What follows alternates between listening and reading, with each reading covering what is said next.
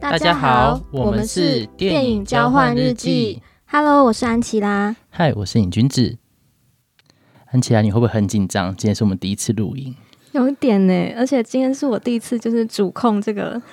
这整个场合，以前都是我去参加别人的 p o d c a s t 节目，这是轮到自己主持，觉得有点陌生。有点手忙脚乱。我觉得，就我们还要讲话，还要看我们的录音界面，就好像要注意今天的节目到底要到哪里去。对，突然觉得很佩服以前就是上的节目的 p o d c a s t 主持人。对他们都是很厉害的，就是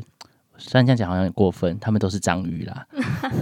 不过回到紧张啊，其实我今天在吃就是午餐的时候，我去吃早餐店，然后就看到墙上贴一张农民历，然后我想要我要来了解一下我接下来的运势，毕竟要开始录节目了，然后又很紧张，然后就看一下，哎，我自己是属猴的，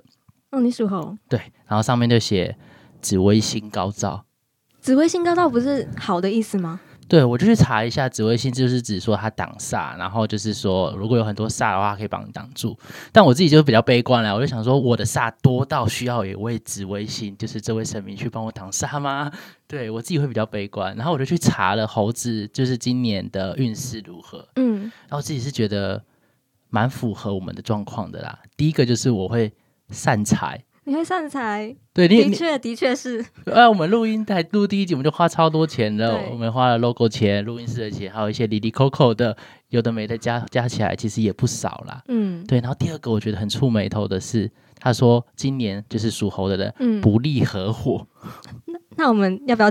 瞬间解散？我们就不录了，对，就是没有我们要逆天嘛，我们要逆天，逆天而要哦自己行，掌握命运。哎希望我今天不会有就是也要记合伙的这个部分，应该是不会啦，我们都相信紫微星可以同挡时煞观挡煞。哦对，挡煞挡煞。好，在就是我们今天的节目，其实总共会分成三个部分。那相信有些人可能听到现在还不知道我们是谁，所以我们等一下也会做一些简单的自我介绍，包含我们为什么要录这个节目，以及我们这个节目的定向是什么。那在第二个部分，我们则是会分别分享我们关于呃电影，包含我们自己的启蒙电影，然后我们的人生电影，还有我们的告别电影，就是我们在丧礼或告别式想用什么样的电影跟大家道别。最后，当然我们有一些不吐不快的一些观影地雷，想要跟大家分享。嗯，对，这部分应该会很精彩。然后最后最后就是要在呃，我们其实有在脸书跟 IG 上事先收集一些提问，那也会针对这些提问去做一些回应，甚至是说去做一些澄清这样子。那我们就先请安琪拉先稍微自我介绍一下，好不好？好啊，Hello，就是我就是在有在经营一个影评平台，叫做安琪拉看电影。我是从二零二零年八月开始经营的，所以其实到现在其实还不满三年。对，但其实有收到就是蛮多就是观众跟朋友的喜欢，我觉得蛮幸运的。嗯，然后也就是通过这个就认识了很多影评朋友，像是尹君子也是，就是我们在我在 IG 就是刚创立不久就开始认识他，然后他也是一个就算是早期就有追踪我的一个一个影评朋友，对，然后后来我们就在 IG 上面开始聊了很多就是关于电影的想法，然后发现就是我们虽然就是某些想法蛮相似的，但是对电影的喜好蛮不同的，哎对，所以就是后来这个也是，就是让我们就是开始想说要不要来做一个 podcast 节目的契机。嗯哼嗯嗯哼哼。哎，不过你当初怎么会想要来台湾？嗯，我会想要来台湾，其实也是跟影剧很有关系，嗯，怎么因为说？因为马来西亚其实马来西亚华人啊，就是他们很爱看台湾的节目，真的吗？对，很爱看台湾，像是现在也是，现在可能中国的也有，嗯嗯，对，嗯但之前就是台湾的偶像剧非常流行的那个时期，就像是乔王杰子利变青蛙，对对对对对，乔杰利的时候，然嗯嗯后像是可能王子变青蛙，然后一个公主小妹、嗯篮球火，所以阮经天很红，在马来西亚是啊吧？对，阮经天很红，还有像是五五六六，嗯哼，对，要打去练武士打那个，嗯紫禁之巅，没错。就是那时候，大家都对台湾的偶像剧很有憧憬吧，就是台湾的影剧业很有憧憬。然后我那时候其实就是看了很多偶像剧跟电影，包括那时候那个嗯嗯嗯《海角七号》嗯哦，对，就是大家非常爱，所以我也就是开始对台湾的影剧有很有兴趣，加上就是蛮多同学同时也是对台湾蛮有兴趣的，所以就是很多朋友都会一起想说要到台湾升学。哦，所以算是一整批大家一起来这样子。对，其实蛮多，就是台湾蛮多马来西亚侨生。嗯，有点像我们的其他那个港生、澳生这样的感觉。对对对、嗯嗯嗯对，嗯就是几乎可能假设可能一个班上可能四十几个人，大概可能有快一半都会选择来台湾。嗯哼哼哼哼哼，诶，是因为马来西亚本身也比较少相关科系吗？因为你说你来是想要念，呃，你后来是念广电，我念广电嗯嗯嗯嗯，广电系，对，就是应该说中文的，可能因为一开始就是小时候开始接触的都是台湾的相关的对一些戏剧节目，所以就是想说可以来台湾学一些可能中文的大众传播相关的知识。嗯哼嗯哼哼嗯哼哼哼，就是因为可能马来西亚的族群是非常多元的，那针对华人或中文的部分，好像没有像台湾那么丰富，是吗？嗯，虽然我们也是有自己的中文媒体，对，但是因为比较少在看当地的节嗯，目，所以都会可能就想说，不如就往自己比较熟悉的文化去做更深入的发掘。 嗯，诶，那你来到台湾之后，你自己印象比较深刻，或是你蛮吃惊的是什么？就是哦，原来台湾不会到处都有王子这样子，是吗？ 没有没有没有这种 这种想象，但是比较让我印象深刻的，可能是台湾的电影院非常的多元，多元制，就是有可能像是很多独立的独立片商，哦哦，你是说片商还是戏院啊？独立片商跟戏院，我觉得也是，就是很多艺术电影院，就是那种很小一间的，对然后可能只专门上，比如说像西门真善美这样子，对对对，或者嗯是嗯像是华山成品这种，嗯就是嗯嗯都会上比较小众的电影。就是比如说坎城啊、三大影展的对片这对样子。对，我会发现就是哎、哇，来到这里完全就是影迷的天堂。哦，所以如果你在马来西亚的时候是比较少机会看到这些作品的吗？对，因为马来西亚的电影院其实算是比较少放这些比较文艺小众的片，嗯，嗯，但但我想也是有一些比较独立跟艺术的戏院，但可能数量就比较少一点，就比嗯较少去比较难去接触到。诶，那在马来西亚大部分都是呃播，比如说像台湾一样，就可能会有播国片为主，还是说一样会播很多的好莱坞商业电影？非常多好莱坞商业电影，嗯哼哼哼，几乎就是任何卖座的电影都会在上面。然后，如果是国片的话，可能就是嗯贺岁片比较多，嗯就是马来西亚自制的贺岁对片。对，自制的贺岁档，那时候就是会非常多，不管是中文啊，或者是马来文，可能印度印度电影也会有。所以就是有点像是就是召集就是马来西亚有名的艺人们，然后一起来合作拍一部对，很对欢乐的贺岁片这样对子。对对，贺岁片其实应该都我看，因为我也看了蛮多，就是国片、贺岁片，然后我其实都觉得都是很很有当地文化，然后其实都嗯嗯嗯很嗯合家观赏的。嗯，嗯哼哼哼哼，哎，不过我们再讲回刚刚印象深刻跟吃惊的事，除了戏院之外，有没有其他的一些让你蛮嗯、甚至花了一点时间去适应的？这个问题其实很多人都问过我，嗯嗯嗯嗯，但我就是想了非常久，我会发现。我其实来到台湾之后，并没有太多不适应的地方，就是没有谓。所谓的文化冲击这样子。对，完全没有哎、反而我会觉得很舒服，不管去哪都很方便。哦，说捷运吗？对，捷运、公车什么，就是它班次非常多，然后又很方便，我会觉得哦，我要到哪都很自由，嗯哼哼哼，所以我会有点像是挣脱了一些束束。缚对，然后来到这里开始我的新生活。对你来说来台湾是一种很特别的经验，在于说你没有感受到太多的文化的冲击，相反的是让你决定留下来。嗯，我其实没有太多文化的冲击耶，反因为我其实在，呃台北其实已经快快十年，就是今年第九年了。现在有点像是台北，有点像是我的第二个家。在我的成长整个成长经历，我有印象跟我有印象跟比较有感受的时间来算的话，其实台北更像是我的家。因为小时候我也蛮常搬家的，对，我在日日历里面，就是男主角有讲过，就女儿有问他说，就是你为什么不回到家对乡？对对对，然后他就有说，你一离开家乡之后，你就很难再回去那个地方。好像一离开之后就没办法找到一个可以落脚的归属感的感觉。对对对，对、嗯嗯就很能感同身受那句话，哦，所以反而台湾让你有一种回到家的感觉。自己建了自己的家。诶，那你怎么会开始写影评呢？我会开始写影评，其实也是因为大学的科系的关系，就是大学科系会需要看非常多的电影，然后看了之后就会有一些想法，然后想说那些想法其实嗯不太适合写在作业里面，可能比较私人的情感哦，就不太适合写在作业里面，所以我就会那时候有在一个叫做影剧圈圈，嗯哼哼哼不哼，知道大家有没有听过，它现在已经已经没有了。对，但就是一个影评的平台，就是在上面就是有分享一些我的心得，一个论坛的感觉。，对对对，嗯然后到后来，其实我就因为就是真的太忙，就忙着实习呀、什么的，然后就没有开始就没有再写了。但是到后来，就是我看了《天能》，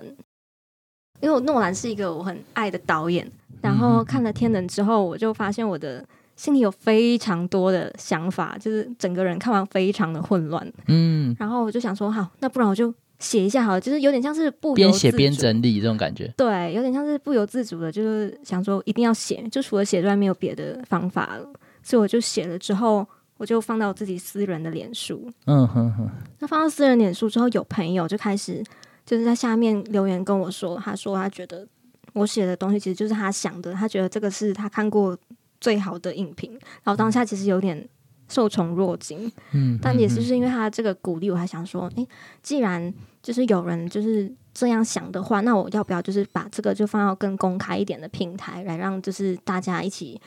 看，然后跟大家分享我的想法，所以我就开始创了我的账号。嗯就好像有人有共鸣，而且给了蛮好的回馈。其实那对就是一个很大的起点的感觉，没错，没一个错，鼓励这样子。嗯嗯嗯哼哼。就很感谢那位朋友。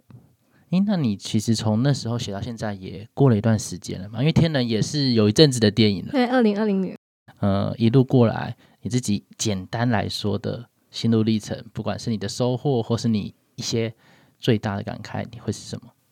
其实我从一开始写的那个初衷到现在，其实都是一样的，嗯就是比较像是我自己看完的一些所思所感。嗯然后我再把它整理出来。你的感受这样子，对，就是包括结合我自己个人的生活经验，跟你可能嗯，我看其他译文作品得到的一些灵感，然后把它结合在一起。然后我到现在都蛮蛮庆幸，就是很多人会喜欢，就是我写的东西。嗯哼我觉得这哼个是。一直支持我写下去的一个动力，嗯，对我其实一直都在做自己喜欢做的事情，然后也很开心，就是大家也支持我做我想做的事情。所以我觉得最大的收获可能就是收到很多很多大家的鼓励跟看见。嗯嗯嗯嗯嗯嗯嗯，好像自己的声音是被重视的，被对听到的，对，因为我其实从来没有想过，就是一个人的想法可以获得那么多人的回响，啊回响。对我后来也、嗯嗯也有想说，就是很多时候我们都不敢说自己的想法，对对对，对，包括我们会很想要就躲在可能隐躲在一个虚拟的人物后面，又躲在社群平台后面，比就较是安全，对我一开始也是抱着这样的想法的，但是后来就是发现，哎、其实不会，根本就是多虑，就是你只要。讲出你的想法，其实蛮多人都跟你有一样的，只是他们不敢讲。因为像我写那个塔尔塔尔的那个嗯嗯嗯那个影评其实也是一样，就是 因为我我写那篇写了一万多个字，嗯，嗯大家都说我在写论文，但是那个比较像是我真的有非常多的想法，就看完电影都有非常多的想法，我想要让更多的人知道。对，可能也有一些我自己认为想要传达的讯息，但是电影可能没有很清楚的、很直接的传达出来，所以我会想要就是用文字再把这个讯息更明确一点的写出来。所以其实好像在写影评的过程，我们很多时候也不只是在分享，好像也是在搭建一个桥梁，去帮助我们的读者，然后跟电影导演之间可以互相理解的，是吗？嗯对，有有人之前有问过我说，觉得影评人是什么？嗯，然后我就那时候回答是，我觉得是一个桥梁。一部电影就是到观众，可能他那里心里有一座桥，但是我们是提供了另外一座桥给他们，嗯哼就是嗯哼给他们走走看，诶，这个风景是不是跟你走的是一样的？就会有不同的景色。这对样对子对。但一直在说我，那你呢？就是你是什么时候开始喜欢就是看电影啊、写电影的？我我蛮特别，是我们家其实从小就会看电影，大概从我有记忆以来吧。呃，如果有一定年纪的观众，应该也会在家里有一台红色的车子，红色的车，就是我们不是放完录影带之后要自己手动把它卷回去，对，卷回开始嘛，就是我们嗯哦看完之后，那台车子按下去，它就会咻咻咻咻咻对，反正就是有那个车子的年代啦。那那时候我们每天，呃，应该说每个周末日都会去雅艺影音，对，嗯呃，每个周末晚上吃完饭就会去看电影这样子。那有时候是跟我爸妈一起看，有时候我们是分开看，比如说我可能嗯看一些迪士尼的卡通之类的。对，那可是就是渐渐养成习惯，说好像我礼拜六、礼拜天就一定得看个东西，爸妈也很喜欢看电影吗？对，爸妈蛮喜欢看的，但是他们还是比较多是看好莱坞电影为主啦，或者是说虽然不是好莱坞电影，可是至少是好莱坞的明星所演的一些文艺片这样子。对，所以那时候就算是也不能到爱上，只是说开始习惯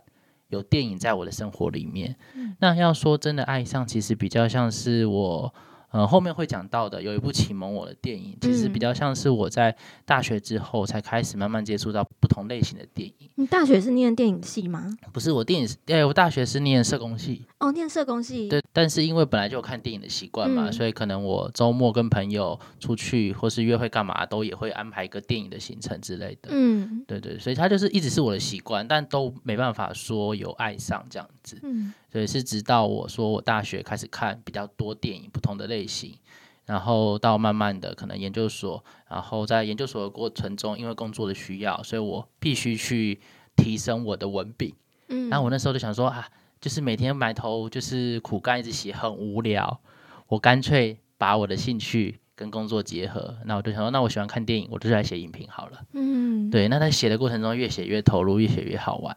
对，但是这之中有一部真的蛮关键的电影，我觉得我等一下再讲好了，就好留到我的启蒙电影我再说。先来卖个关子。对，先卖个关子。嗯，那你为什么就是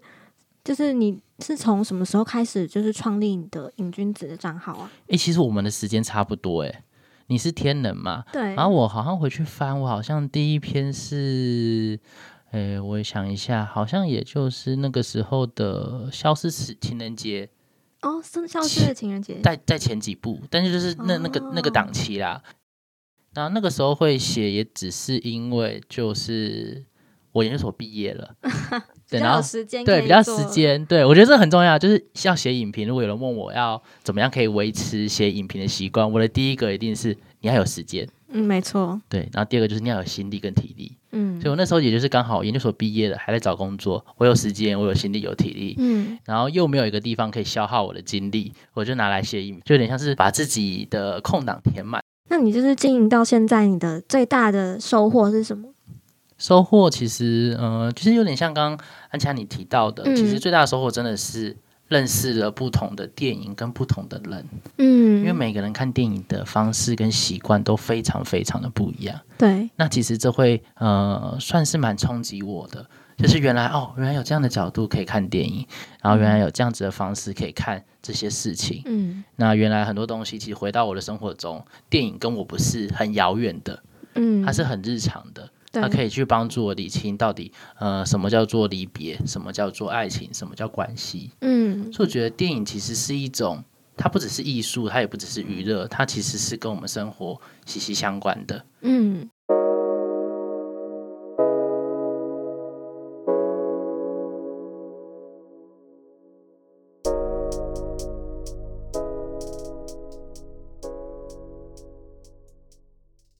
那我觉得我们其实关于自我介绍部分好像也都讲了蛮多了，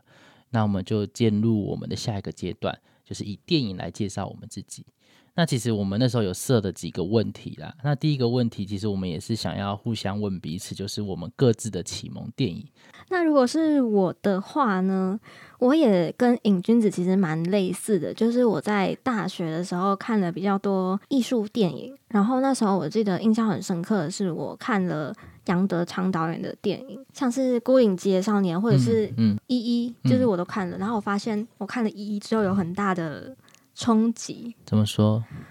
我第一次发现，就是在讲家庭、讲人生，然后可以用那么温柔跟隐晦的方式，就是都结合在一起，就是包括甚至在讲关系，就是各种家庭关系，然后恋人关系，人与人之间的互动。，对对，还有就是父子关系。杨德昌导演的《一》之后，我非常的喜欢的，也是第一次发认识到，就是台湾电影有更多不一样的面向。然后，如果是除了就是台湾电影之外，其实对我还有一个就是，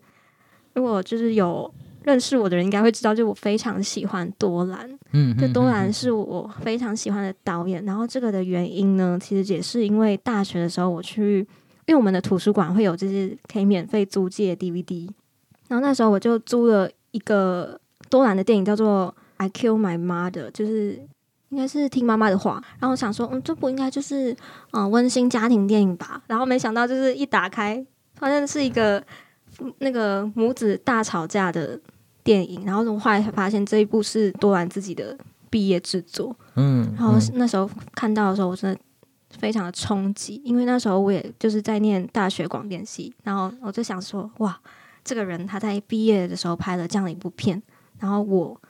在这里念广电系，我可以做什么？嗯所以这个嗯就是也让我就是回想到自己的自身的状态，然后当下我就开始在看多兰的其他部电影，然后我也发现就是他一直在用电影来解答自己的生命的一些困惑困吗嗯惑，没错，就是家庭的问题，其实也是我自己本人很想要去理清的东西对，所以我嗯会非常的有共鸣，跟也很喜欢，它的嗯主题或者是它的手法，没错。那你呢？我自己的话，其实是金明导演的《蓝色恐惧》。嗯，对，那因为我本来就有在观影的习惯嘛，我前面有讲到，嗯，然后刚好就是金明就是那一段时间在重映，哦，然后他《蓝色恐惧》就是重映这样子。嗯，我看完真的是，就是我就是坐在椅子上就是震惊。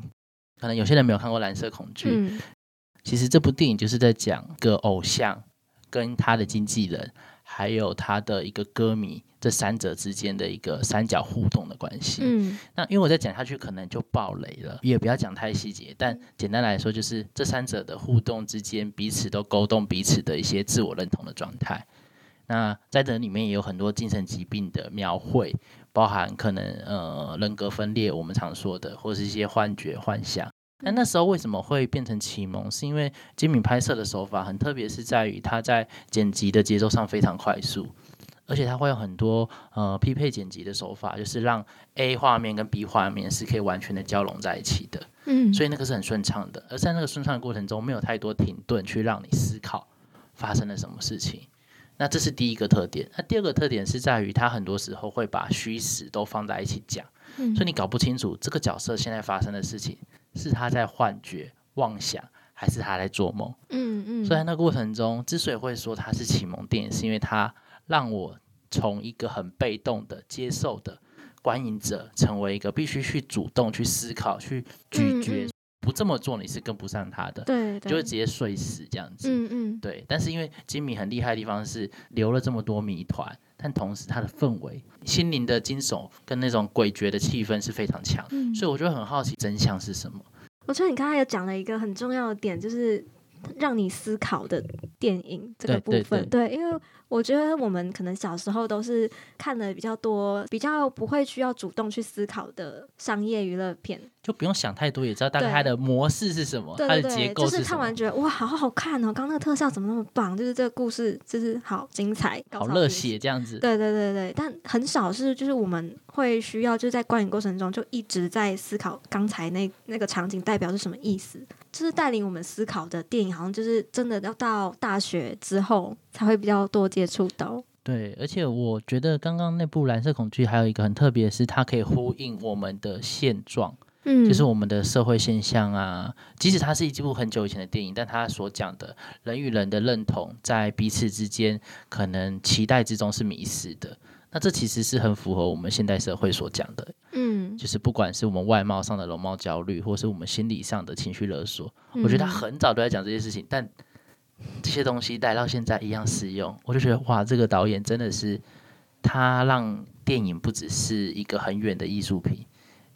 然后也不会让它只沦于说、哦、我就是满足娱乐效果而已，嗯，他两嗯边都有再去抓到一个平衡。对，因为他金敏是一个就是很前卫，他想法走得很前面的一位很伟大的导演。接下来我们就来分享看看我们各自的人生电影好了。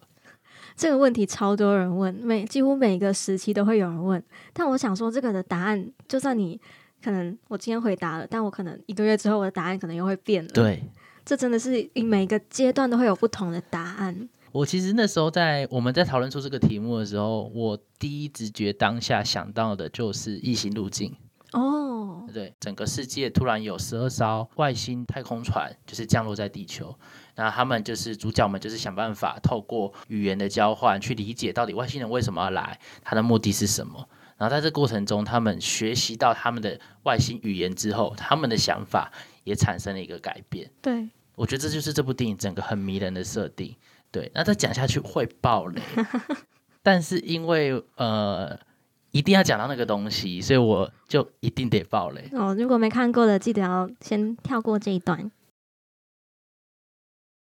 那其实就是那个时候那部电影的开头跟结尾是一样的，在呈现角跟他的女儿的互动状况，然后从小到大，他女儿出生，然后长大，然后他们两个吵架，最后他女儿死掉这样子。嗯这个段落从开始到最后都有出现。嗯，对，那他其实在讲头尾的呼应，然后他用的歌曲是同样的。那他为什么会有这样子的安排？其实是因为刚好前面有提到嘛，因为他学习了外星人的语言，所以他的思考方式有一些改变。而那个改变指的是他对时间的看法已经不一样了。嗯在过去可能是有前因后果的线性的时间观点，但他看完这部电影之后，他变成用一个非线性的时间观点去看待整个世界，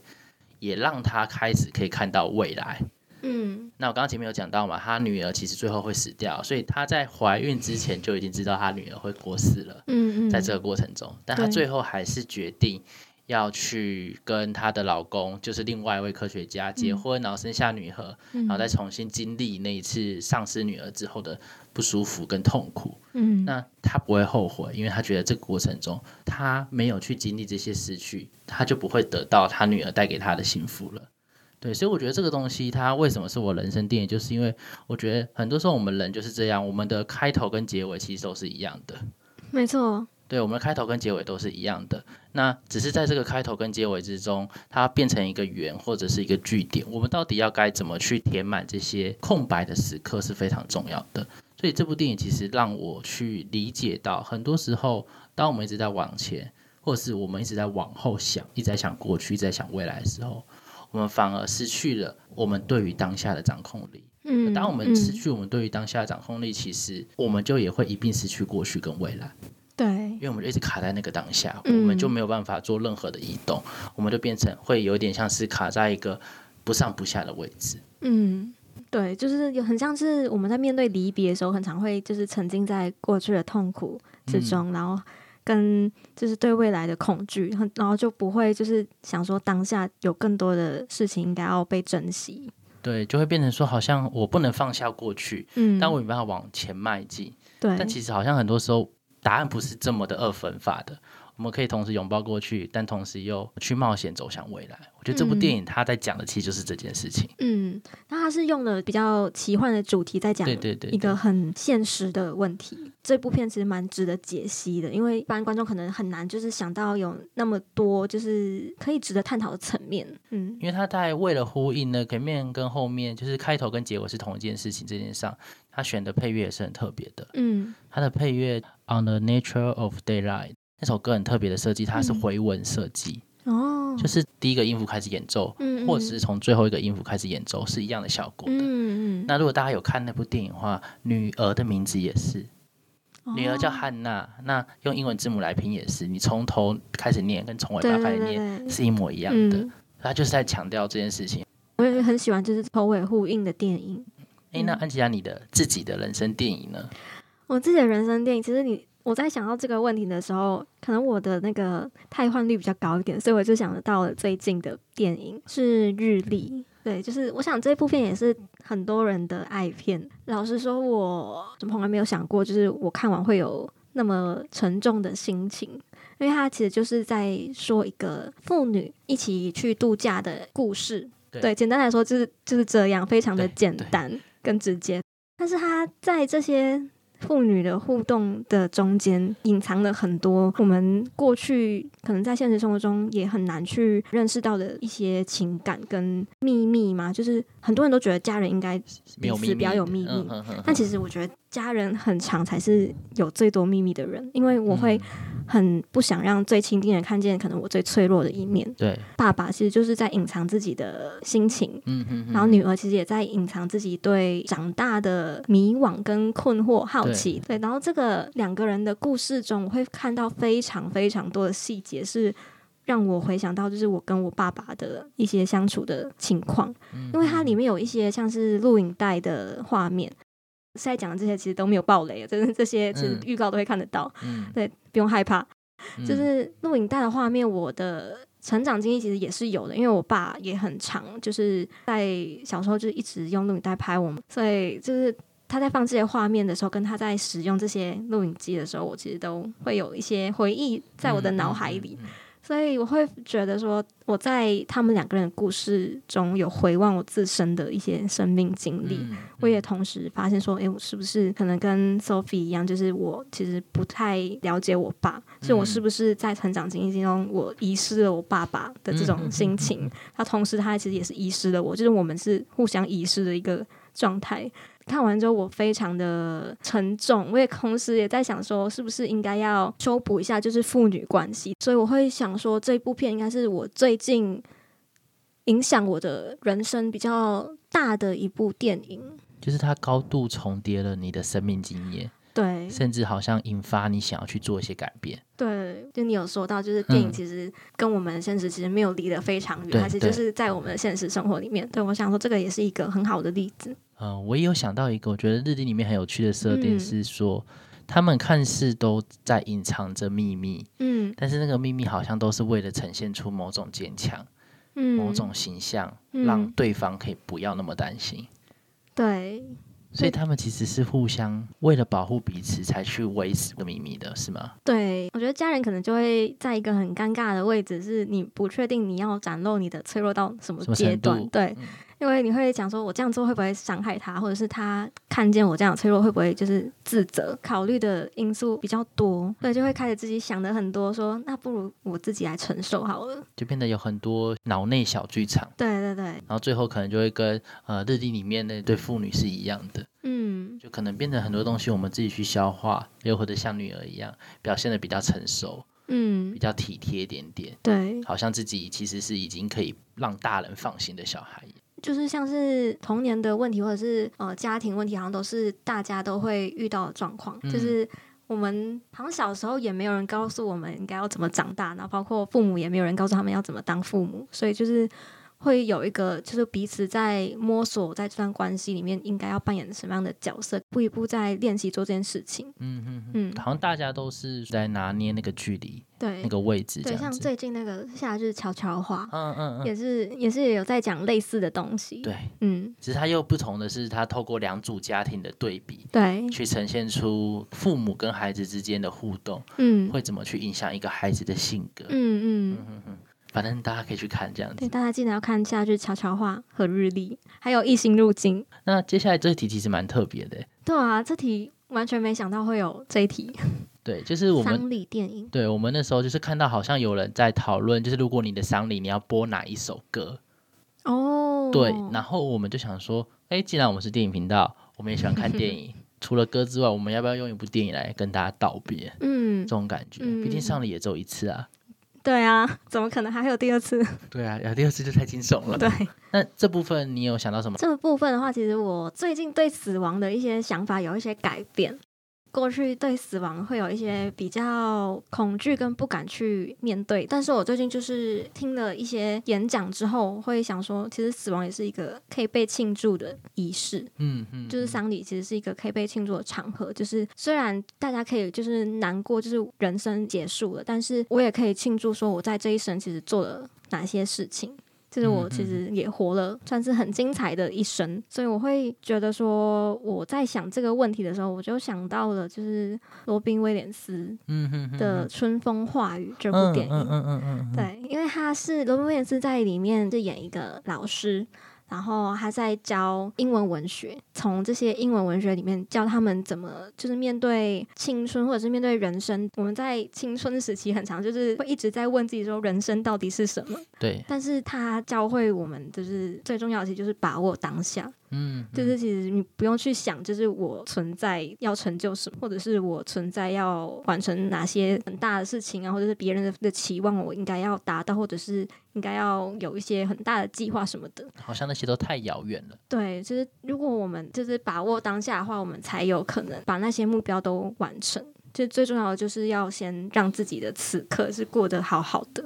嗯嗯嗯，所以我会想说，如果在我的丧礼的话，我会想要传达这样的讯息，就是希望大家可以把握当下。嗯嗯嗯嗯，嗯好像透过自己的死，其实也让大家有机会去好好思考一下对，你现在人生的步调，嗯，你想要怎么走，嗯，其实嗯是你可以决定的。对，那你呢？我自己的话，其实是游牧人生。嗯嗯对这部我也超喜欢的，跟前面提到《一心路径》一样，就是会出现在人生电影的榜单上。那这部电影其实它也是一句话可以带过的，没错，可以，对，她就是一个算是中老年的妇女，然后因为就是经济的因素，她失业了，所以她就开着她的房车四处在打工，嗯比如说去帮亚马逊去装箱。这个四处去打工的过程中，会认识很多跟她一样的人，可能中老年的一些长者们，然后在过程中互相的去认识，然后去交心，然后再道别。对，他们里面其实是一直在道别的，因为他们的工作都是很短期的，可能两个月、三个月，或是这个季节到了，他们就要走了，所以大家的方向不完全都是一致的，嗯所以，变成说他们可能会一直碰到彼此，但也会在这个过程中一直必须去道别。对，游牧人生，然后另外一个蛮重要的主题是她的老公过世了。对，对，所以她其实，在片头就有讲到她老公已经过世了。那她其实，在游牧的过程中，也是在练习怎么去放下，对放下。那之所以会想要在上礼播这部电影，其实也是很重要的，就是说它的主题一方面跟死亡有关，嗯另外一方面，嗯，我不知道大家如果有看过这部电影的话，会怎么去想它的结尾，因为它结尾其实我自己会觉得是蛮开放式的。对，嗯如果不想被暴雷的话，可以先跳过。好，反正结局他就是他后来跑回去他的仓库，就他有租一个仓库，里面放了所有他们以前跟她老公一起生活过的一些家具跟物品，然后他就把那个仓库就是清空了，把里面东西都卖掉，然后就开着车继续开这样子。嗯那其实我那时候刚看完的时候，我发影评，然后我有做 IG 的线动调查，我就问大家觉得说这一幕你觉得他放下了吗？嗯还是他没有放下？嗯，因为其实里面电影也有在讲一件事情，是有些东西是放不下的，对，所以那时候两个都有人选。嗯，你自己安琪拉你怎么看？你觉得他是放下了吗？我想要相信他是放下了，嗯因为他就是像你刚才讲的，就是我想要让他是把所有背在他身上跟心上很沉重的行李全部都呃清空，对然后展开一个全新的，就是可以接受任何事情的旅程，像是新的游牧人生。嗯，对我会倾向相信这样的结局。嗯，嗯如果是我自己会倾向还没有放下，嗯应该说他有必要放下吗？嗯，爱人过世这件事情，其实一定是非常的冲击的。对，我们就像我们自己的生命少了一块很重要的拼图一样，嗯然后那个拼图里面不只有他，也有我。嗯对，所以背着这个少了某一种拼图的状态活下去，不行吗？嗯就是没有放下，不行吗？嗯。应该是说，就是我把那些很沉重困扰我的那嗯些情绪，我都把它清掉，但是这个人还是就是在我的心里跟着我一起走向下一个旅程。嗯嗯，把那个那些悲伤啊、后悔、遗憾什么都升华成一个新的心境。嗯嗯嗯嗯。所以我有时候就觉得，好像我们用“放下”这个词，好像有点会让大家觉得我们一定要忘掉它的感觉，嗯嗯，但实际上好像不是。对，所以我觉得有时候用另外一种词，比如说像收拾，嗯嗯，去收拾我跟他的回忆，我跟他的一些感情，嗯然后带着我对他的思念、遗憾继续走下去。嗯，嗯，就像那部电影里面有提到的，有就是他不是有一幕有出现一颗石头，就是有嗯人问导览员说，对，为什么这颗石头里面有洞？嗯然后那个导览员就说，哦，这个洞是因为代表过去有一些东西存在过，嗯所以他那个洞被保留下来了，但是那个物品不见了。这部电影的主轴，也是我为什么会想要放入，比如说我真的上礼，我只能播一部电影的话，我会想播这部的原因。嗯就是即便我不在了，或是即便有一天你们都不在了，但有些东西还是会留下来。嗯就算生命消失了，它只是换另外一种形式，嗯而不是完全的消失。嗯我觉得有时候我们真的需要有这样子的相信，就像电影讲的，我们不得不离开，但在不得不离开的过程中，很多东西没有消失，只是我们在路上再见。对，因为好像很多人会回避可能比较负面的情绪，但是其实应该要就是学会很拥抱这些就是我们觉得很不堪的事情，因为那些事情其实都是会变成我们生命中的养分，像是我们可能不想再提的，可能后悔啊，嗯，或者是很丢脸的事情啊，但也是这些事情就是让我们学到的东西。嗯。嗯嗯嗯，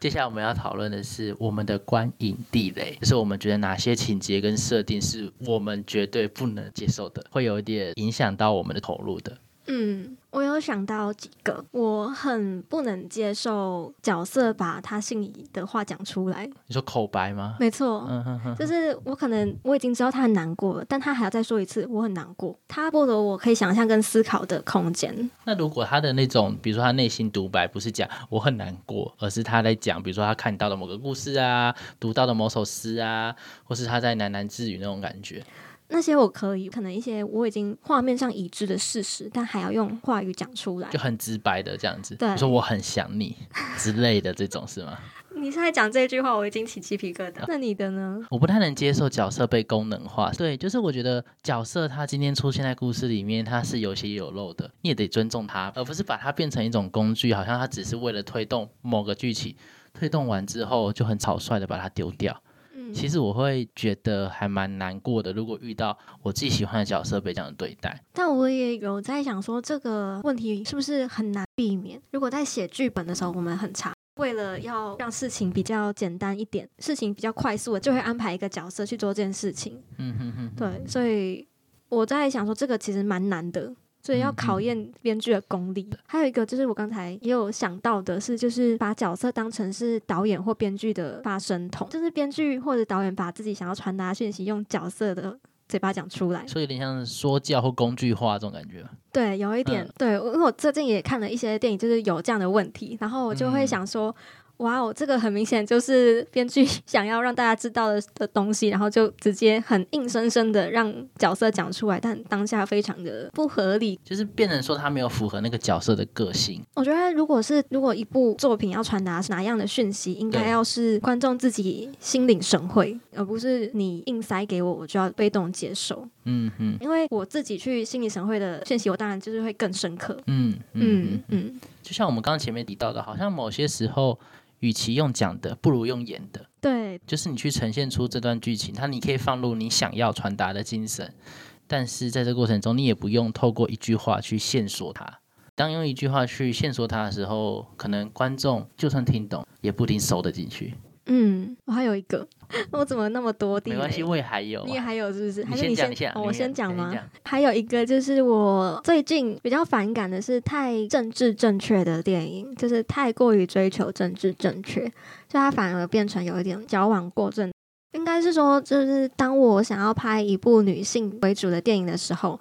我片子里的女性不一定是就职业女性或女强人。哦，就是不一定要那么阳刚啦。对对对，嗯或者是他也不需要，就是真的说出来，就是女性应该要怎么样怎么样。不用去喊口号。没错，就是女性的那个面相，我觉得是有非常多种，包括她很柔软或是什么的，我觉得都是很合理跟就是女性的魅力所在。就是好像我们不用急着否定那些阴柔的特质，它有它的价值。对，那有很多女性为主角的电影都嗯会特别强调强悍跟阳刚。嗯嗯嗯嗯，嗯好像超级英雄片特别会有这样的状况。对，但超级英雄片，你对他要求都没那么高，对对对，因为也会有带到一些他们情感的嗯哼戏份，我觉得还好。嗯嗯，嗯比较像是可能家庭剧情片，因为他们就是一个人物的故事，然后就比较少，它的呈现的面向就会比较单一一点。嗯哼哼哼哼哼哼哼。好，其实这部分我也蛮有感的，因为我觉得有些东西、有些作品真的是为了去达到某个目的，所以故意反其道而行嘛。嗯，怎么说？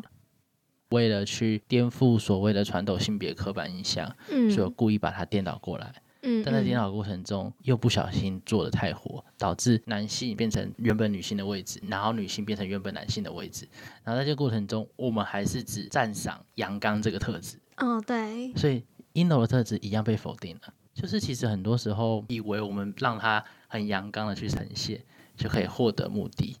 对，但有时候反而这样子很阳刚的过程中，我们有没有去看到阴柔的价值、阴柔的力量，嗯，也是很重要的。对，不是说呈现阳刚的一面不好，而是在呈现阳刚的一面，能不能不要去贬低阴柔的一面？嗯嗯，我觉得这是在创作上很重要的一环。如没错果你真的是想要讲所谓的父权、所谓的阴柔的能量的话，嗯，呈现的面上比较单一，就会比较可惜一点。对对对，顺着你的话，其实我也有想到另外一个，就是也是我最近有在思考的一个地雷，就是过于使用特效这件事情。嗯嗯嗯嗯，就是因为特效的话，应该是一个辅助的作用，就是它可以加分，对它应该要是加分的效果。但是现在有很多很多的电影都用特效来做噱头，或者是把特效当主角，反而把故事的整个强度给就是忽略或者是弱化了。嗯，整个角色的一些心路历程什么的，反而就是想要让观众给观众说，好，我就给你很多很多很炫的特效，对你是不是看得很开心？你应该要很爽才对，对我心里其实有点难过跟嗯，失望的，就是有一种就是怎么会让电影这么神圣的东西，就是会变成就是一个赚钱的工具工具但其实老实说，这样子拍也不见得好看。对就我们先不说它有没有艺术的思考的层面的对促进刺激好了。老实说也不好看，就塞一堆特效的电影是不好看的。对，但但我当然同意，就是特效是一个很好、很重要要的的东西，就包括我们看很多作品，其实都是因为特效，然后才让就是很多场景栩栩如生什么的。嗯嗯嗯嗯当然是很认同特效的存在，但是如果是因为好像很多东西，如果都用的太极端，都会有反效果。我觉得就其实导演或是这个团队他怎么去运用特效。举另外一个例子来说，比如说配乐也是，对对你今天知名配乐家来配乐，然后你每一幕都用他的歌曲，那我们不会觉得好听啊，我们只会觉得很吵。所以我会觉得，其实这东西就是一体两面啦，就是你用的好的配乐或者用的好的特效，绝对会超级加分。像音乐这件事也一样啊，就是你前面都没有用，但你在最关键的收尾，歌一下，情绪就直接上来了。嗯，特效也是，其实我们大家都还在那个过程中，你用特效去让我们去更投入，只是那个个特效有时候满到我们没有办法好好的去专注在故事本身，变成一种疲劳，其实就会变成是反效果。对，就会发现说，诶，我除了特效，我还看到了什么？没有。对，而且有时候其实他不一定要那样拍，就是他可能有别的方式去呈现这个场景对，就是不一定要用这样的分镜、这样子的角度去呈现这样子的剧情。嗯，前阵子去看了《蚁人二》，对我来说，它就是刚才我讲的，就是我除了特效之外，我收不到任何的讯息。嗯他就是嗯疯狂的给我看，哇，你看这个特效好棒，哇，你看这个这个转换怎么那么炫，就是哇，我整个就是特效 team 非常的用心跟辛苦。但是我除了这些视觉效果之外，他的故事真的让我非常的头痛。嗯嗯，我不爆雷，就是我其实很喜欢蚁人一，因因为蚁人一的故事其实是好的。嗯超好，其实而我且很幽默。对，没错，我就想说，哇，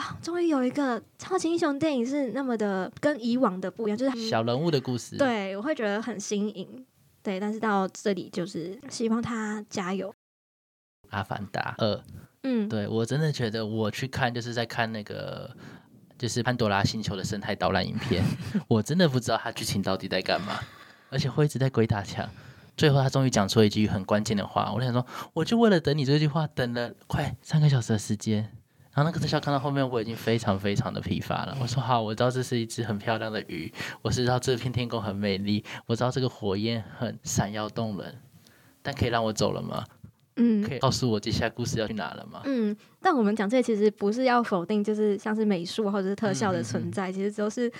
我们很欣赏这些技术，我就觉得这些技术非常的棒，进步成就是这样，就是我们会觉得哦，非常的真实。嗯嗯其实很好，但是就是在要兼顾就是故事本身，就是应该说，我觉得故事是电影的基底，嗯嗯，对，嗯就是当我们那个基底其实没有打好之后，然后就一直往上面加东西，就会变成整个我们观影的过程会有点不太清楚我们现在在干嘛。就是摇摇晃晃的，对或者是嗯觉得说其实很拥挤的。应该说，就是因为现在特效功力已经这么好了，所以我们才要更谨慎的、慎重的去对待这些很好的人才，嗯嗯，而不是让他们就一昧的哦超时工作，弄了一堆特效，结果反效果。反而是说，我们让特效留在最重要的、最需要的地方。嗯，让让它发挥最大的价值。对，故事跟它是相辅相成的。嗯嗯嗯嗯。下一个阶段是就是回答就是大家的问题。脸书跟 IG 上，我们有收集一些提问，那等一下我们就依序来回答。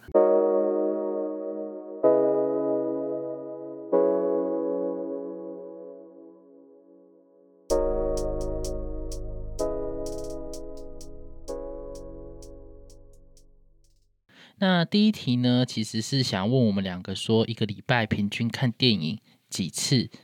然后一天最多会看到几部，然后多久会生产一篇文？哦，问题有点多，谢谢你的提问。好，我我先来回答好了这一题。一个礼拜平均进电影院几次？这个其实跟当周的上映电影其实很有关系。嗯哼哼，就是像就是前阵子的话，非常多我想要看的电影，就是都有在陆续地上映，就是奥斯卡奖季那阵子，对，或者是砍成嗯，开始的时候，然后那时候就是我可能平均一个礼拜可能四天，嗯，嗯，对，三四天都会进电影院，或者有时候可能一天会看两部，对，对，这我觉得这个是因为其实老实说，就我们都是有工作的，对，我们都是全职工作者，对，所以就是要把握时间，把一些电影补齐。所以就是可能一天就会塞了两部，嗯哼嗯嗯嗯，然后一天最多看几部，就是刚才有提到，就是，但我觉得这个在影展又会不一样。对，就是影展可能会一天看到三四部这种感觉，哦对，这个也是就是把握时间，把握机会。影展的电影其实很长，没办法，就是在戏院里面看得到，对，甚至你之后它也不会上串流，没错。所以就是只能有影展的机会可以看得到，所以就是我就想说，我想要把握这个机会看多一点国外的作品。嗯嗯嗯嗯嗯。所以如果是这样的话，你最高就以影展来说，你曾经一天几部？我自己曾经有过印象的，好像是四部，嗯嗯，就是真嗯，的是从早到晚。就是上午一部，下午两部，晚上再一部这样子。对，没错，就是但真的是蛮累的。但是我会想说，就很多人会说看那么多电影会不会很累？但如果你看了好的电影，其实充电对对对，就是就是要取决你看的那部电影的，好不好看，没错。所以如果看了不好的电影，就会很累，甚至会生气呢。对，气到也也会有力气啦。对，多久可以产出一篇文的话，这个跟看完的心情很有关系，像是。比如说你嗯的塔尔好了，塔尔的话，塔尔我是有先去看了特映，对，所以我上映前先看一次，然后上映当天我又再去看了一次，哦，你看了两次，对我看了两次。我其实看了第一次没有看得很懂，嗯嗯嗯，所以但是有种就是李安说的，嗯我看不懂，但大受冲击，嗯，没错，嗯所以就是想说不行，我当天要再再看一次。看完之后呢，我其实就开始我的搜集资料的过程，嗯嗯嗯嗯，但写这篇文，因为我自己非常喜爱跟想要让大家了解这部作品，所以我资料搜集的非常久，在写文的时候也耗时很久。嗯嗯，我几乎有两天的时间都在写这篇文章，包括收集资料，可能要说两天半，嗯，就是然后第三天就产出来。对但这个就是比较特别的例子啦。嗯如果是像一一般般的，的，如哦果像一般的话，可能我会尽量就是把时间缩在三天内。三天是你指的是说下班后，还是说是三个整天那种下班后，下班后的时对，因间？为我想说，看完电影当下的情绪是最满的最吗最满的，然后但是我也同时需要一些时间，去消化，没错。然后有有时候就是你生活中发生的事情会跟嗯电影有所对应，真实的人生就是可能随机发生的事情会会有连接。感触这样子。对，所以那时候我就会想说，好，就是现在的，就现在要开始动。嗯哼哼哼。那如果是我的话，其实一个礼拜平均进电影院几次？呃，奇妙的是，我来到台中，反而戏院进去的次数提高了。哦，真的假的？对，因为在台中电影的上映嗯时间非常非常短，短到比如说我这礼拜五上映，下礼拜四就没有了，它就是一周。你现在是说文艺片对吗？对，比如嗯说夏日悄悄话，礼拜五上映，因为片商他们的习惯都是拍礼拜三或礼拜五，对然，后大部分都是礼拜五，然后就是礼拜五上映之后，我礼拜四如果还没有看到，基本上就没了，有些更早，有些礼拜三就没了，因嗯为每间那个戏院的排档格习惯不同，有些是礼拜嗯嗯三，有些是礼拜五，有些礼拜四，反正就是它通常就一个礼拜就没了，所以我通常就把握，像比如说那时候我的金鱼老爸日一，我都是首周赶快冲去看。嗯嗯，然后就是比如说当天晚上下班我就冲去戏院看，然后看完之后隔天再补看另外两部我也想看的。嗯那因为有时候档期很靠近嘛，比如说对像之前刚刚我提到的奥斯卡奖季，片商有时候就希望票房冲高一点，就会把很多有入围的电影都排那月或那一周。嗯所以我觉得常常那一个礼拜可能就礼拜五、礼拜六、礼拜天都在戏院里面这样子。嗯比较特别是台中上的戏院不会只在同一间上，哦就比如说台中有三间维修，嗯那夏日悄悄话可能在靠近火车站，嗯然后比如说比如说桃子树最后封口也是同样档期的电影，它可能在呃草马的那个维修上，哦，就我变成这边看完，我要再骑车到另外一边，哇对，所以其实很赶。对，所以我有时候也不可能在一天内看完所有的电嗯影，嗯就变成我礼拜五、礼拜六、礼拜天都要再另外去戏院看，啊所以我反而来到台中，可能一个礼拜最多去三次，差不多，嗯，我真的很累耶。横跨行政区。这真的是要非常爱电影才有办法跨越这个距离跟时间。对，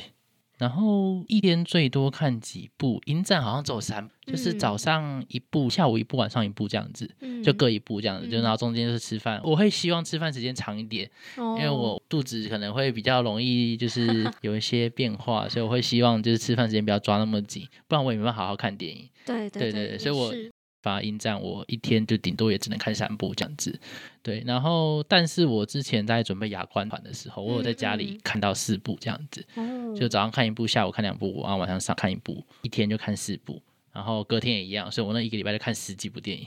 哇，这是真的是你的最高纪录吗？，对，一个礼拜内就看了嗯十二十三部电影吧，嗯嗯，对，，因为两天就八部了，然后你可能平常就是下班再看一部，嗯然后就加起来就十几部这样子。接下来是多久可以产出一篇文章？可能用小时来算会更精确一点，是说嗯差不多十个小时左右。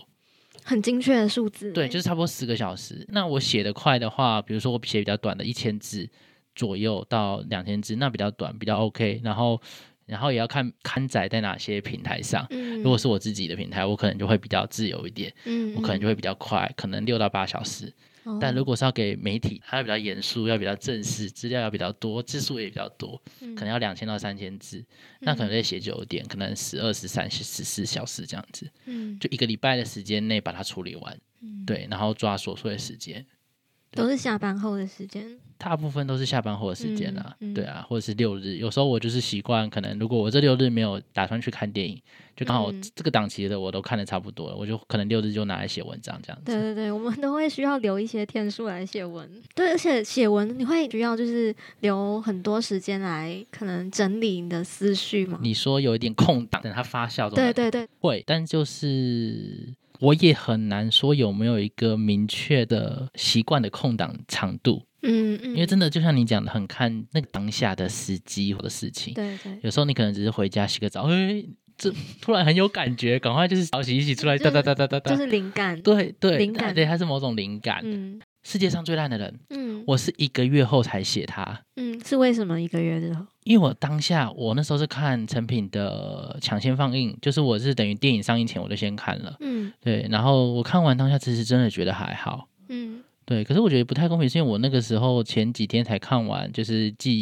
忆》跟《在车上》，嗯，那它那两部的风格都非常非常明显，对，所以一比较下来，我就觉得，哎，好像没有我预想中的那么惊喜这样子。嗯但是过了一段时间之后，因为它《世界上最爱的人》其实在讲生活中的很多细节对，跟很多的迷惘对，那在那过程中，我觉得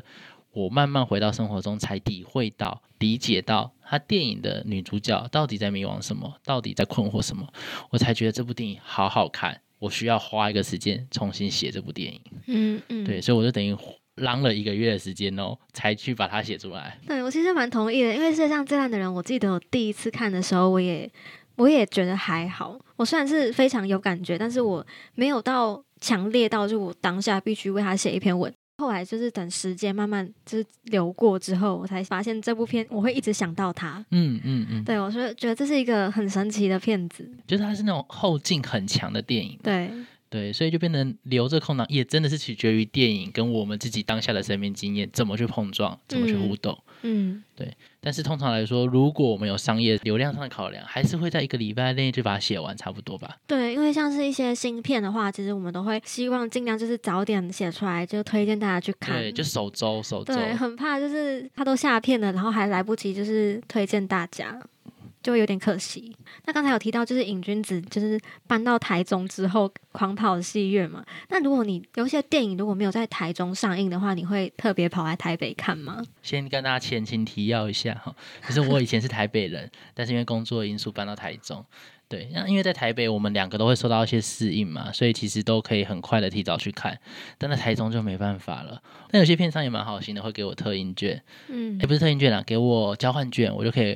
就是去看。但是就像刚刚姐妹提到的，有时候有些电影的上映时间真的短，对，我第一个礼拜没有去看，那个交换券就用不到了。嗯那我就变成我要回来台北去看，可是我又没办法马上回来台北，因为有时候可能台中还有周末有些其他的工作嗯要嗯忙，或者是我自己很懒，因为回来台北也是需要耗神耗力的。没错，对，所以变成有些电影我现在都会比较是随缘啦，就是说，嗯、好，这部我一定要看，我就会去看。但我觉得好像可以看，好像不可以看，这种我就会看当天的体力。嗯再决定要不要去看。然后对台中的上映戏院的看法，我其实也能够体谅，说很多台中戏院不上，比如说坎城的片，或是奥斯卡的一些国际电影，我其实可以体谅，因为那些电影的票房的确不可能太高。嗯，但我蛮意外的是，我在台中我没有遇过包场经验，哦，就我去看都一定会有人跟我一起去看。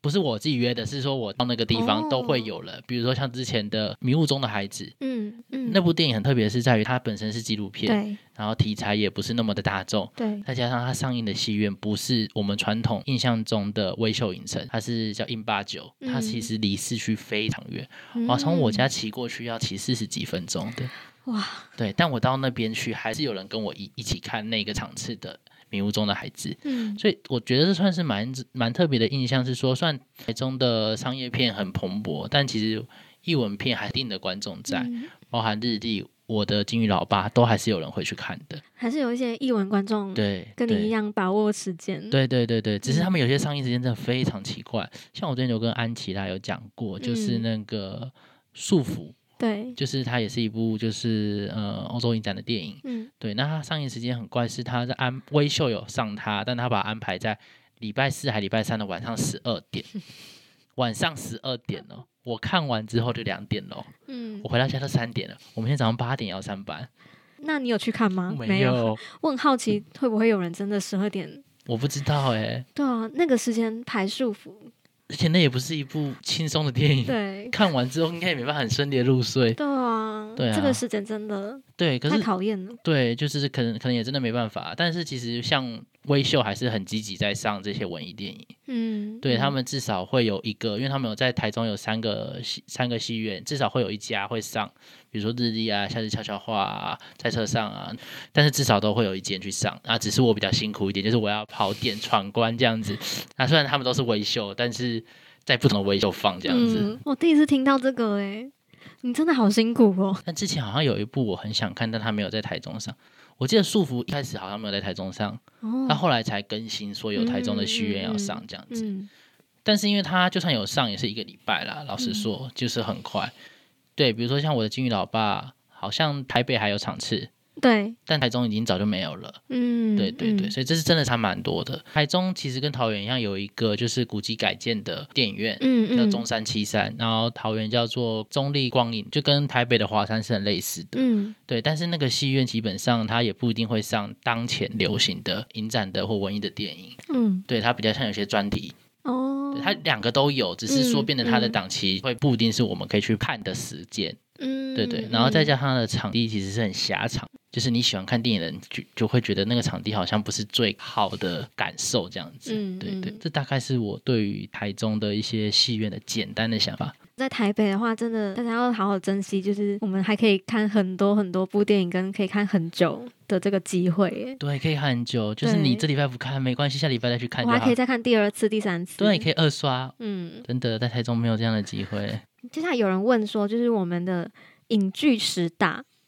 还有如何写深度长文跟搜集资料。十大这个我们要留到之后再讲啊，好我觉得可以有一个专比题，如说我们年度的回顾啊，对，等二零二三年底好对，吗我？们再来做个就是年度的十大回顾。对，那你有要分享就是如何写深度长文的一些 paper 吗？我现在想到的就真的是，我觉得很重要的一点是在于说，你要先建立你自己的一个视框，你怎么看电影的视框，嗯，然后这个视框可能是要紧扣着你的人生价值，也就是说你在写长文之前，你必须先了解你是怎么看待这个世界的，嗯，那你嗯才能了解说，哦，我从我这个看法，我怎么去延伸。回过头来，我去跟这部电影对话，嗯然后在对话过程中，你才可以激荡出一些火花，才可以写出一些比较深入而且是有内容的东西，而不只是在描述剧情、描述特效、描述故事的发展而已。对，所以我觉得深度长文最重要的还是回到你自己本身，你怎么去发掘到你的人生哲学观？有自己的观点，对，对，这件事非常重要，嗯这样你才有办法写得长，嗯，不然你嗯很容长易跟深，，对长跟深，不然你写一写就会不知道自己要写什么了。嗯你就讲完该讲的东西就好像没了，那就是因为你自己没有带东西进去，嗯导致你在那个互动的过程中能够产出的东西就会很有限，对，这是第一个很重要的一点呐、嗯第二个很重要的一点是。必须去多读一些，不管是影评的作品，或是一些文学的作品，嗯嗯，，对，甚至你去读一些没有那么文学的轻小说，对，就是比较轻松的文字的作品也可以。嗯去扩展你对于文字的运用也很重要，因为有时候你写感动，好，那就是两个字而已啊。对什么样的感动呢？就可以写很长了。对，但是这个长也不是说你堆砌辞藻，而是你想要把这个感动更精确的去表达。嗯所以我觉得这也是另外一个在写文章的过程中，我觉得我们可以双面去精进的，就是一个理性面，我们的想法是什么，然后感性面是我们怎么去把这个想法好好表达清楚。其实对这样子不知不觉，你的文章就会有深度，也有长度了。嗯我们没有在刻意追求什么字数，这样子刻意追求那个字数的话，有点本末倒置。我觉得，对对。那安琪拉你怎么想？其实我也觉得，就是刚才有想到的，就是也是要多去接触各种不同类型的艺术。就是我们在写影评或者是写文章的时候，呃，其实不只是在写电影本身，其实也是有有一些像是可能文学的一些借镜，文学作品的借镜，或者是配乐啊、艺术啊、美术这种，就是会有很多不同的面向来讨论嗯电嗯影本身的故事。嗯，嗯对就是嗯嗯我会觉得说，我们想要看一部电影或者是看一个故事的时候，同时需要很多背景知识的支持。对，对，就是这这可能就是也跟收集资料有关。嗯嗯，对，就是我也常常就是透过电影的一些故事背景，然后学习到很多新的东西。对，像是因为你刚才也有提到，就是呃，不用追求字数嘛，嗯，就是其实我我每次在写影评的时候，其实都不会限制字数，对，或者是我也不会期待我自己要写到多长或多短，对都是我写到这个程度了，然后发现哎。诶我居然已经写了可能两千字了，嗯嗯嗯嗯但是在这些两千字，你会觉得是可能很多赘字吗？但其实也不是，都嗯是一些我们的观点的抒发，对，嗯对，或者是一些背景知识的补充。我觉得这个可能就是我们在看电影的时候很难真的马上就知道说这个故事的背景是哪一些，然后或者是它的细节，我们没有办法当下发现，只能透过找资料的时候才有办法补齐。嗯嗯嗯，嗯，我觉得这个可能就是桥梁，对，嗯， 又回到桥梁的，然后或者是像说，嗯，在写深度影评的时候，重要的地方就是像刚才有提到，就是要有自己的观点。嗯然后，如果我说刚才你有说嘛，嗯嗯就是嗯嗯我觉得很感动，对这只就是两个字，嗯这其实也跟就是电影本身一样，就是一部电影它要拍一部感动的电影，但嗯他就花了九十分钟在讲感动这件事情，嗯嗯我嗯，就会觉得这其实也是在训练我们说故事的能力吗能？力。对，嗯就是我在写文章，其实并并不只是评断这部电影，嗯其实也嗯算是我在写自己的故事嘛，就是我嗯重新诠释的这个电影。嗯嗯，就是好像就是要找到自己重新诠释的能力，因为很多人会问说要怎么开始写影评，这个问题好难回答哦，嗯就是会需要。因为我自己是一个很喜欢思考，就是我非常需要电影或者是其他东西给我思考，我会觉得这些思考会让我更更了解自己。我不知道你会不会也有这样的想法？ 会超级。我之前有看一部电影叫做《还有爱的日子》，对，但我看完之后超级喜欢的。嗯那我之所以喜欢它，它其实是在讲说，疼痛这件事情是可以让人获得爱的。嗯对，所以我就觉得哇，这个东西是我一个很崭新的看法，就是我会觉得疼痛应该是我们都想避免的，对，但是这部电影告诉你，诶，疼痛是让你成长的。那其实这东西其实是就会打破你的眼界。那你在写文章的过程中，你也在整理这些东西，所以在嗯边整理，嗯你也在边成长的感觉。对。那我想问你在写影评之前会先去看别人的影评吗？要看作品诶，嗯比，如说像日历，我可能就会先看，哦，因为日历就提供的东西非常少，嗯，那每个人共鸣出来又非常不一样，所以我就想知道大家共鸣到的点是什么。那回到哦我自己身上，我再去看有没有其他人的共鸣，我也很有共鸣。嗯那这些共鸣有没有其他可以延伸的地方？嗯嗯，对我可能会是这样子。但我觉得我自己还有一个优点嘛，就是我自己是智商心理背景的人，对，对我是心理师，所以我可以直接拿心理学的理论去套。嗯嗯前面会讲到为什么有一个理论视框很重要的原因在于说，你有一个骨架，那很多东西你在使用的时候，它可以帮助你很快的去建立路径，去贴近这部电影，或者是你创造一个桥梁，去让你的读者可以靠近这部电影。嗯，因为我可能跟你比较不一样，就是对我不太会去先看别人的影评，嗯我都是因为我非常害怕别人影响我，我甚至有时候连预告片都不看，嗯嗯，嗯就是我不想要让自己有一个既定的呃框。架吗？对，没错，所以我会很想要是不行，我一定要让我自己是在一个很自由，所以我就开始写我的影评。我比较尝试写完之后才会看大家的，然后发现诶，原来其实我们想的一样，或者是诶嗯原来嗯还有嗯更嗯多的嗯观点，嗯我都会觉得很有趣。然后看大家的影评的时候，我也会看到一些就是我平常就是我在写的当下其实没发现到的对东西。嗯然后还有一点就是我刚才有想到的是，因为刚才不是有说到，就很多人会问怎么开始写吗？对，我想要回答是可能我才刚刚才突然想到答案嗯了，嗯嗯，就是开始写就对了。啊，对，就真的是这样。对，因为我会很常就是开始写的时候，写到一半我才突然找到就是我自己的主轴、主对，题，或者是我的我的那个整个呃我想要写的讯息是什么。就是在开始写的时候，我才找到整个很大的架构。嗯，就你的这这这篇文章的论点是什么？对、嗯哼对，哼所以就是开始写。对我，我其实也是这样啊，我嗯也是觉得是这样，是因为很多时候其实我自己有发现，我想了很多，但我实际写出来的东西跟我想的会有落差，对，但这个落差不是说我没做到我的期待，而是方向不一样而已。嗯嗯。所以其实当我在写的时候，我就很自然而然的在进行整理跟思考了。对，只是可能在写之前需要一点时间去酝酿而已。嗯，对，其实就是在写的时候，其实就是顺便在整理，对，嗯，所以就是要下笔，而且文章就是一个字一个字去堆积的，大概写到一个段落，你就会知道我要开始收尾了。嗯，对，就是好像差不多这个架构已经来到最后要收尾的地方，嗯嗯嗯，其实都会知道，对，就是嗯你会知道你今天该讲都讲了，只是差别在于你这个东西有没有好好讲清楚，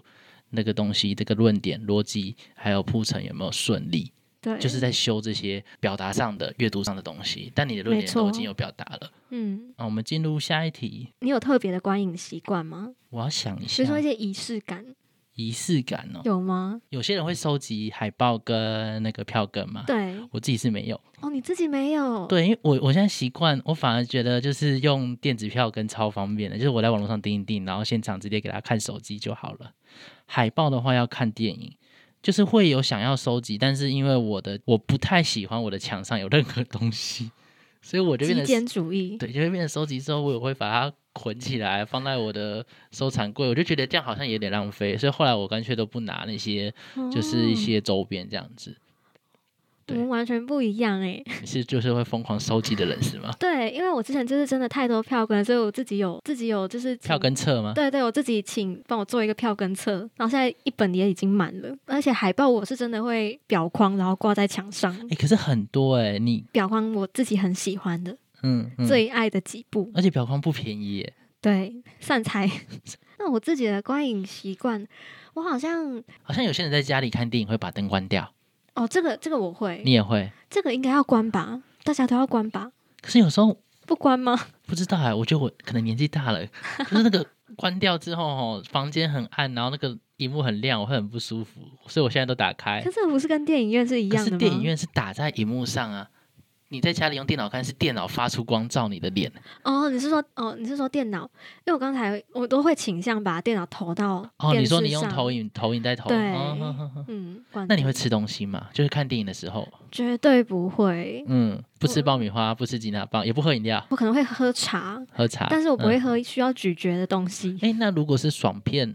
你也不吃那些东西吗？就你今天就是看电影，就是要跟朋友一起放松了，卸下影评的身份。我可能就是看朋友说他想要吃爆米花，哦，就让他买。嗯，那、在家里也是这样吗？在家里，在家里我也不太会边看电影吃东西耶，追剧可能会。就边吃饭然后边追剧对对这样对对子。嗯对哼哼，追剧吃饭。我自己会边看边吃啊，很长超长，在家里也是在在戏院反而比较少，因为我觉得在嗯戏院就是很容易就是不小心弄脏或弄倒，我反而不在戏院比较少吃，但家里我几乎会就是肚子也不饿，就会拿个零食零嘴在那边咬，对我我真的没办法，我就是嗯会边看边吃这样子，看电影也会，对，看电影也会，嗯，不知道大家是不是也会习惯看电影的时候吃东西？嗯嗯嗯嗯，这是不是也跟就是成长经历有关？应该是就是大家以前小时候。就是边看电视剧然后边吃饭。嗯对对对对嗯对，有些家嗯人其实不行的，对对，有些家人就是吃饭的时候不准看电视。对，对，要非常安静。嗯。那写影评的习惯呢？写影评的习惯，我自己看完一部电影的时候，我会先把金句，电影里面的金句对吗？电影里面的金句我记得的，我会先写下来。嗯哼哼哼，嗯就他的台词这样子。对，我自己的话是，我会先浓缩一个我比较感性的，我对于这个电影很直观的感受，嗯，然后可能打到 IG 的线动或是 Letterbox，、嗯嗯然后之后再以这个浓缩的感受去发展我的论点，这样子。嗯，对、对，这算是我的习惯。嗯，对啊，因为观影写影评的习惯，其实我自己啦，我嗯会很常就是、呃 cos 电影里面的一句台词，对然后用这个来去发发发嗯散，嗯就是接下来嗯嗯的嗯故事。对，我自己会觉得就是。所以我自己本人对台词的要求蛮高的，哦，嗯，所以你觉得那个台词要精辟，对，要要可以讲他要打动到你，对他在讲这个这句话的同时，他也要有自己的潜台词。嗯，不能是就是很表明的，就是我很难过，就是我很难过这样子。对，嗯嗯哼哼哼，有点像冰口龙这种概念。嗯，对。还有想听分享雅观团的准备跟参与经验，允君子要不要来分享一下？ 好，很开心也很荣幸，我去年可以成为雅观团的成员之一哈。我觉得这集我们要录一集。去哦找雅观团的成员们，就包含我这一届，还有嗯之前的学长姐嗯一起回来分享，到底雅观团在干嘛，以及雅观团有什么趣事或些趣闻。我们在这第一集已经想了之后的两个主题主题了，对，太好了。所以我觉得简单来讲，就是反正牙关团大家可以在网络上找到资料，它是金马的会外赛的另外一个，就是奈派克奖之外的，就是文天祥老师特别额外举办的一个活动。对，那它其实有点类似体验营的感觉，我自己觉得就是邀请，就是对于电影，特别是亚洲电影很关注的影评人或是观众一起加入一个团队，那他们是会有甄选的过程啦，有包含呃书面审查跟面试，然后到时候我们就会一起看电影，然后看完之后就是会讨论说你觉得这部电影怎么样，然后最后就选出一部我们今年的推荐电影这样子。嗯，对，它整个大概流程是这样子。那我觉得很特别的是，当我去参加这个活动的时候，很大的收获是，就像我前面提到的，每个人的想法都有他的道理在。嗯，不管他喜欢这部电影、讨厌这部电影，其实都有他的脉络在。只是我们有没有这个机会可以去了解，原来这部电影它有它迷人的地方，或是它有它这样子的缺陷，这样子。嗯，所以我觉得得这是亚观团给我最大的收获。当然，额外的收获就是你可以认识金马的人啊，你可以有机会收到金马的一些特印啊之类的。嗯嗯，对，或者是说你可以有一个头衔，当然你也是体会到评审的经验，因为嗯平常也没什么机会去评选一部作品。对，甚至是更加是很激烈的交流，因为我们平常可能在网络上打打文字而已。嗯，所以我其实蛮推荐大家，就是之后呃，雅观团应该通常都是在暑假尾声的时候，嗯，九、月会开始招募，嗯因为大金马是在十一月这样，对，所以如果到时候有机会，大家可以去了解一下怎么报名，把握一下机会。反正报名不用钱，参加也不用钱 哦，嗯你没有任何的损失。嗯但是细节，我就是到时候我们在嗯，靠近的时候，我们再去找其他伙伴一起来跟大家分享。对，想要知道一些什么报名的跟申请表要怎么填啊，怎么填的比较好啊，到时候再来分享。再来下一题，有人想要问瘾君子智商生涯的趣事。因为我同时也是心理师嘛，智商心理师，所以可能我们以后讨论电影有机会的话，也可以做一些分享啦。如果有机会的话，因为不是每部电影都可以拿来分享，比如说嗯像《瀑布》啊、《无声》啊这类本身就在讲精神疾病或是特殊教育的，那当然以智商的角度就可以做比较多的深入的分享。嗯然后或者是说我们在讲游牧人生。所谓的失落，那到底我们智商的角度怎么看失落这件事情？嗯我们都可以去做一些分享，但是它不会是一个很严肃的和结构分明的，嗯比较像是我就是透过我一个智商的背景去看待这些事情这样子。嗯对对对对嗯对对，所以你会让同学一起看这部电影吗？我会推荐他们去看，哦但他们不一定会去看。嗯，比如说像我之前就一直推叫他们去看哈永家，嗯因为觉得哈永家非常有趣，他就在讲文化跟认同的，然后觉得这部分我们如果学智商的应该要去看。对，然后还有包含一些，比如说可能跟性别有关的电影，我也觉得，因为我们在平常工作中一定会遇到多元性别，嗯那透过电影去了解多元性别，其实也是一种方式，嗯所以都推荐他们去看一些性别的电影，嗯或是一些跟精神疾病有关的作品。嗯接下来是有人有提到说，吼，可不可以每一季都办一个呃深度的国外影展专题？澄清一下，我们这个节目就是比较生活化的角度去分享说我们电影的看法。当然，我们在每一季可能我们也会安排几集是比较特定主题的专题讨论。对，比如说刚刚提到那个亚冠团的也是嘛，国外影展部分，想要就是邀请曾经就是到国外参与影展的朋友们，嗯一，起来就是来节目，就是分享他们在国外影展看到的一些所见跟所感，就是可能跟台湾影展不一样的地方啊，或者是国外影展有那些就是我们可以学习或者是很新鲜的趣事。嗯嗯嗯嗯，嗯就是特别的经验。对，对嗯就是之后可以在我们的节目上分享。对，我们可能会找一些朋友来去分享，不管是欧洲影展或是多伦多日舞影展之类的。我也希望就是我们有一天可以就是外派，哇，那是我们就是向宇宙许愿。 如果大家喜欢本期节目的话，记得到 Instagram 搜寻“电影交换日记”，关注我们的最新消息。如果有任何想法或建议，一样可以透过 IG 或者是在各大 Podcast 平台留言，让我们知道。